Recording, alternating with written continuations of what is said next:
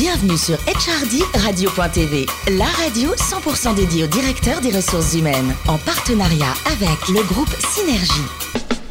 Bonjour à toutes et à tous, bienvenue à bord de HRD Radio.tv. Vous êtes plus de 12 000 directeurs des ressources humaines et dirigeants d'entreprise à nous écouter passionnément chaque semaine en podcast. Réagissez sur les réseaux sociaux, sur notre compte Twitter HRD Radio.tv. À mes côtés pour co-animer cette émission, Sophie Sanchez, directrice générale en charge des RH et de la communication du groupe Synergie. Bonjour Sophie. Bonjour Alain. Ainsi que Florence Corbalan, rédactrice en chef adjointe de HRD Radio.tv. Bonjour Florence. Bonjour Alain. Aujourd'hui, on parle de l'accompagnement des seniors dans leur quotidien. Vaste sujet. hein. Effectivement, effectivement. Et d'ailleurs, pour cela, nous recevons Anne Baumgartner, qui est la DRH de WeHelp.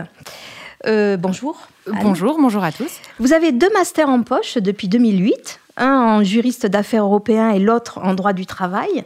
Et votre premier poste est un CDD de gestionnaire euh, RH dans la grande agence de communication Avas.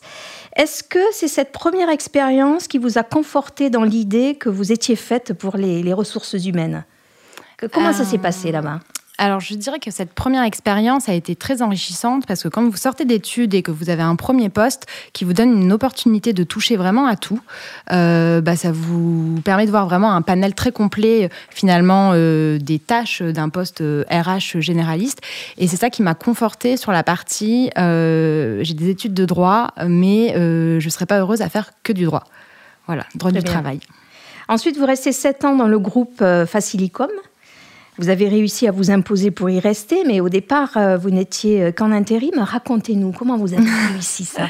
Alors effectivement, j'ai intégré euh, le groupe Facilicom euh, bah, à l'issue de mon CDD chez Avas. euh, pendant l'été, je, je m'ennuyais un peu, j'avais pas envie de rester chez moi, donc j'ai j'ai j'ai rencontré des personnes d'un cabinet de- d'intérim qui m'ont trouvé cette mission euh, chez Facilicom. Euh, ils cherchaient un juriste senior pour remplacer la personne qui partait, mais ils avaient surtout besoin de quelqu'un pour répondre au téléphone, je pense, pendant l'été. Et euh, Oh, c'est un job sympa, ça aussi. Hein. Non.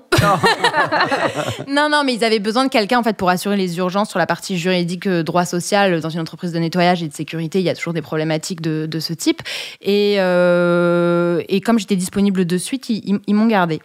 Euh, je suis restée en CDD. J'ai continué à chercher du travail ensuite ailleurs et j'ai trouvé un autre poste de juriste dans une autre entreprise de nettoyage. Alors, j'avais pas forcément d'attrait particulier pour, C'est le hasard. d'activité, mais c'est c'est le hasard.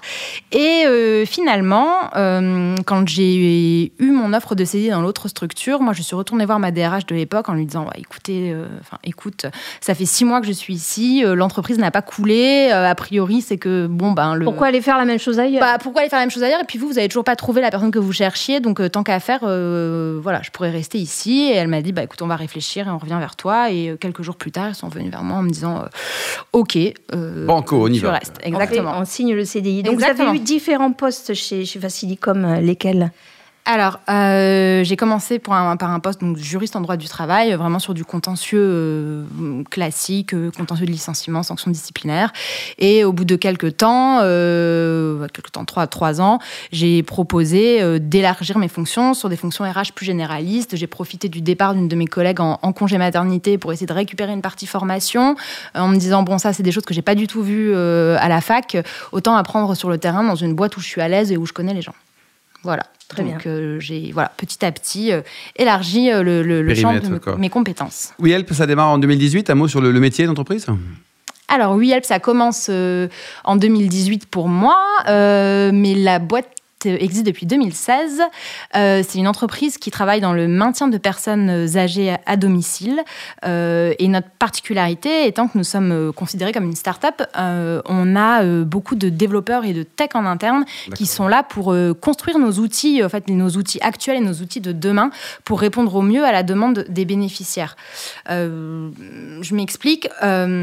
Ce qui est difficile aujourd'hui, c'est tout ce qu'il y a comme administratif, papier, déclaration, trouver euh, la bonne auxiliaire qui va aller chez le bon bénéficiaire, se dire ah oui mais elle a tant de temps de transport, euh, est-ce que euh, par rapport à ses compétences, est-ce que ça va être la bonne personne chez, chez, chez ce bénéficiaire?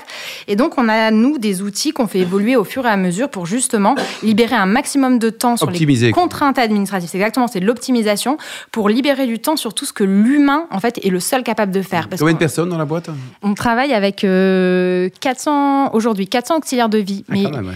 mais qui ne sont pas nos Partout en salariés. France. Ouais, aujourd'hui on est présent dans une quinzaine de villes françaises, on sera présent dans 20 villes d'ici la fin de l'année et 40 l'année prochaine.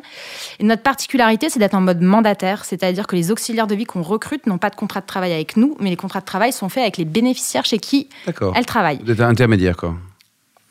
Pas tellement, en fait, j'aime pas ce terme. Ah, bah, quand même, si, vous Euh, êtes pas- si on passe de chez vous, ils sont salariés. Mais on n'est pas, oui, mais on n'est pas simplement intermédiaire. On a un vrai process d'accompagnement. En fait, on n'est pas euh, sur de Et l'uberisation. vous les, vous les euh, recrutez quand même, c'est vous qui vous occupez de- du recrutement, Ouais. donc vous les sélectionnez On quelque les part. Quoi.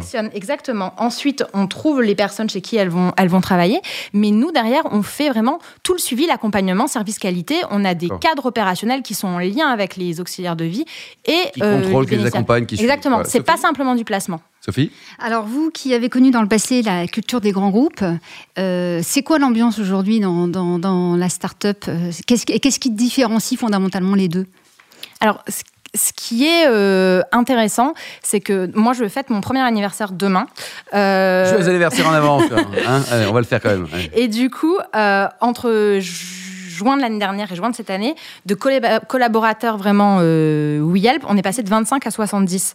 Euh, il y a beaucoup de choses Donc qui ont changé en fait en un an. Beaucoup de choses ont changé, mais ce qui reste principalement et qui est important, je pense, aussi bien pour les fondateurs que l'ensemble des cadres de l'entreprise, c'est de garder vraiment la proximité avec l'ensemble des équipes et d'être capable de prendre toutes les idées qui viennent en fait du terrain. Euh, on a autant d'échanges et de relations avec euh, nos alternants euh, qu'avec les cadres de la boîte. Et ça, c'est c'est vraiment super parce qu'on se rend compte qu'il y a des idées vraiment intéressantes qui arrivent de partout.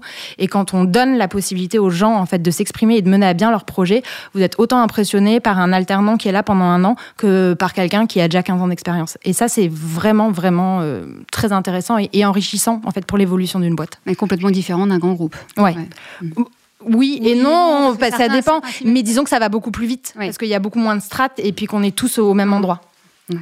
Alors, vous, euh, vous vous engagez à maintenir auprès de vos bénéficiaires leur- leurs auxiliaires de vie. Comment faites-vous pour euh, atteindre cette, euh, cet objectif? Parce que j'imagine quand même que vous avez un certain turnover et Ouais. que l'objectif est difficile à atteindre. Alors, il y a deux choses. Il y a le principe, euh, ce qu'on vend en fait à nos clients et la prestation pour laquelle on s'engage. Et ça, c'est ce que j'expliquais juste avant sur le principe d'être en mode mandataire. Comme le contrat de travail lie l'auxiliaire de vie aux bénéficiaires, contractuellement, ils sont ensemble. Enfin, nous, on va pas euh, changer, on va pas faire de, du, de reboucher des plannings, ce genre de choses. Donc, en fait, le, le- le bénéficiaire ou sa famille, les aidants, qui sont souvent nos principaux interlocuteurs, euh, sont rassurés de ce fait-là. Il y a un contrat qui les lie à une personne. Donc, tant que la, la durée de vie du contrat fonctionne, il n'y a pas de souci. Nous, on continue avec les mêmes auxiliaires de vie. Le turnover, oui, il est présent, mais il est moins important que dans d'autres structures. Pourquoi? Parce que les auxiliaires de vie sont mieux rémunérés chez nous. On a un taux horaire 20 à 30 supérieur à, à la moyenne du Ah, marché. D'accord. Ouais. Euh, Parce que vous utilisez de la technologie euh, qui fait que. oui, aussi, et qu'on est convaincu, en fait, au-delà de ça, on est convaincu que la revalorisation, en fait, de la fonction et du métier d'auxiliaire de vie, c'est ce qui va nous permettre de faire la différence par rapport à d'autres, d'autres acteurs du marché. Les auxiliaires de vie qui sont avec nous euh, sont contentes, en fait, de, travailler chez nous, d'avoir euh, le sentiment d'être écoutés, d'être entendus. On essaye de mettre de plus en plus de choses en place pour les fidéliser, euh, d'organiser des événements pour prendre en compte leurs informations, leur remontée du terrain. Là, récemment, on a une de nos responsables de secteur qui a appelé les 20 auxiliaires de vie avec qui elle travaille en leur disant bah, écoutez, je me pose au McDo à Montparnasse, je suis dispo, je suis là de 14h à, à 18h, venez. En plein ramadan, elle a 10 personnes qui sont venues. Et, euh, et ça, ça prouve bien qu'en fait, il y a un lien qui se crée et que c'est par ces moments-là, ces moments, euh, on va dire, euh, peut-être moins formels, Mhm. mais que des liens Ouais, se mais créent. ça crée une différence par Exactement. rapport autres, Que vous arrivez Tout à fait. fidéliser. Sophie Alors, c'est le, euh, le- le métier d'auxiliaire de vie, c'est un métier en tension hein, en France. Comment faites-vous pour les trouver, ces perles rares? Alors, c'est effectivement un métier en tension.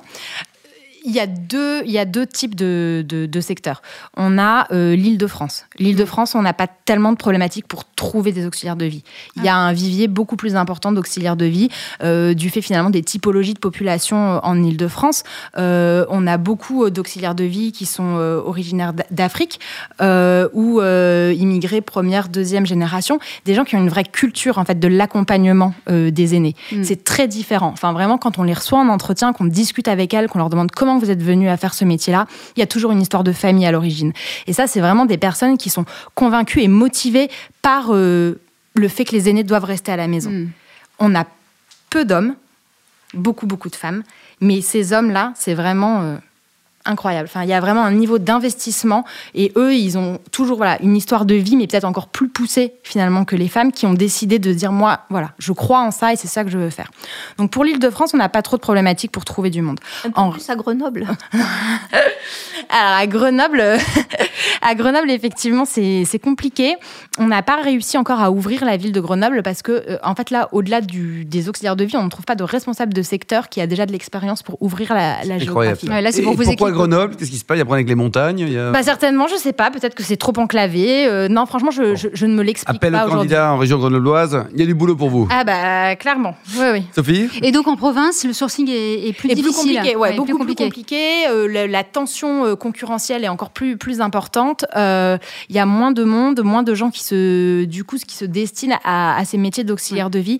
Et là, c'est compliqué. On est obligé d'être très présent sur tous les job boards, de de- de- d'être très en lien en fait avec euh, les pôles emploi locaux. On essaye en ce moment de négocier un accord cadre avec le pôle emploi pour justement euh, avoir euh, des organisations d'événements, voilà, être un peu plus mise en avant. Euh, Il y a d'être présente dans les écoles. On fait aussi beaucoup de relations avec les écoles pour aller sourcer en fait les auxiliaires de vie parce que nous on travaille qu'avec des auxiliaires de vie qui sont soit diplômés, soit qui ont trois ans d'expérience justifiable, donc fiche de paye ou certificat de travail à l'appui.